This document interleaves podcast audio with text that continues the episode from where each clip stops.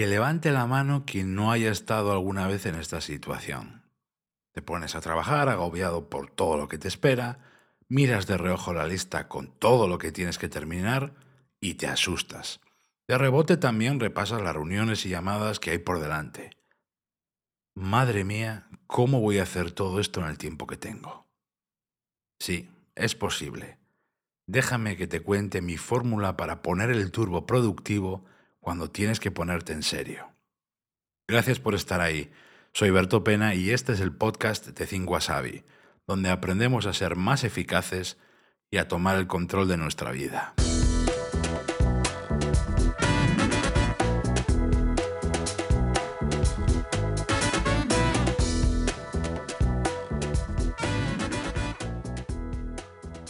Si eres como yo, seguramente una de tus primeras respuestas será hay que apretar los dientes, hay que poner el turbo de verdad. Hoy dejo de lado las chorradas habituales y me pongo ya, ya y ya, a tope. ¿Vale? Bien. Pero empezar y acelerar no es la clave. También necesitas una dirección clara.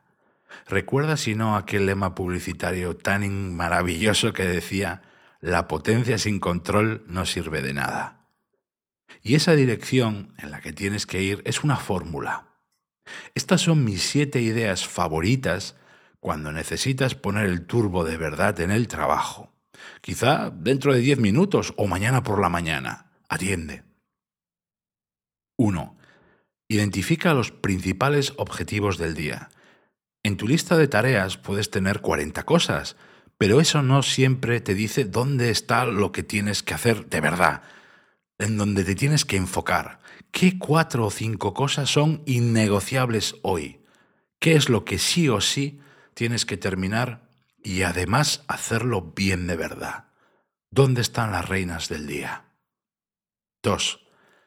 Revisa también a la vez rápidamente tu lista de tareas. ¿Todo lo que está ahí es absolutamente necesario?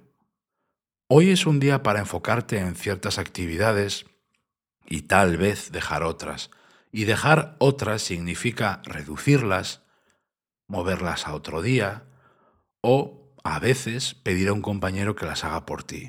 De esto no hay que abusar, ¿eh? 3. Esta para mí es la clave. Crea un firewall para tu atención, un muro. Hoy hay que declararle la guerra absoluta a las autodistracciones. Sí, sí, he dicho auto porque la gran mayoría de las distracciones vienen de ti. Son culpa tuya, así de claro.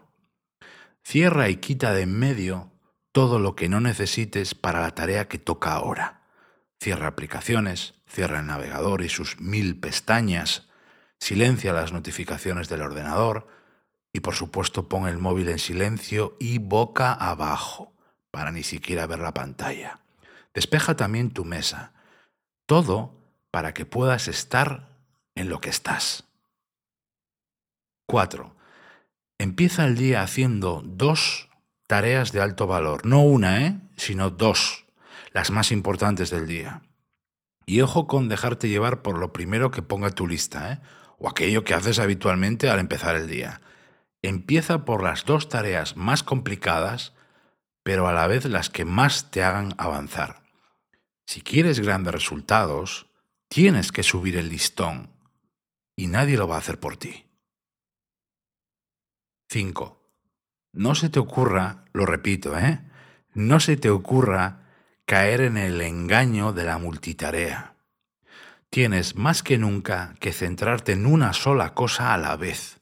No importa si hoy tienes que terminar 20, 30, 40 o 50 cosas. Serás más eficiente y más eficaz si las haces de una en una. Tu mente es potentísima si le dejas hacer su trabajo.